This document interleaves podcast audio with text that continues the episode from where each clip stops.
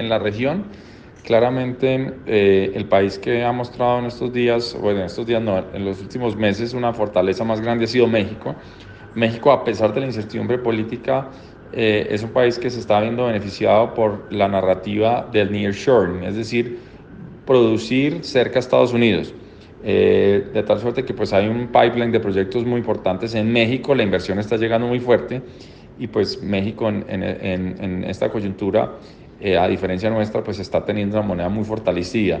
Eh, en el caso de Chile y Perú hemos tenido periodos de alta volatilidad.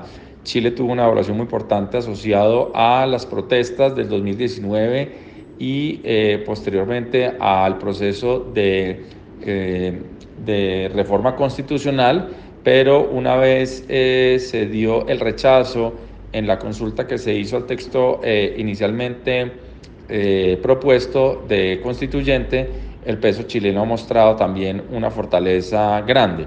Perú pues ha tenido volatilidad por sus desarrollos locales políticos, pero pues ha mostrado cierta estabilidad a pesar de eso.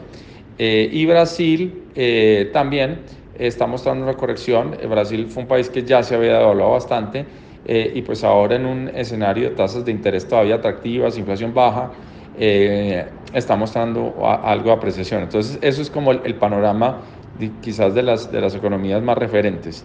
Eh, y en nuestro país, que quizás es la segunda pregunta que me haces, pues hay, hay una interacción de varios fenómenos. El primero es, Colombia tiene una debilidad en términos de cuentas externas, que en un contexto global de tasas al alza pues pasa su factura y lo otro es la incertidumbre política relacionada con la agenda de reformas, el ahorro doméstico, eh, la viabilidad de las cuentas externas eh, con un escenario de transición energética acelerada, todas discusiones que se están dando en el actual gobierno y que pues preocupan a los mercados y a los inversionistas extranjeros.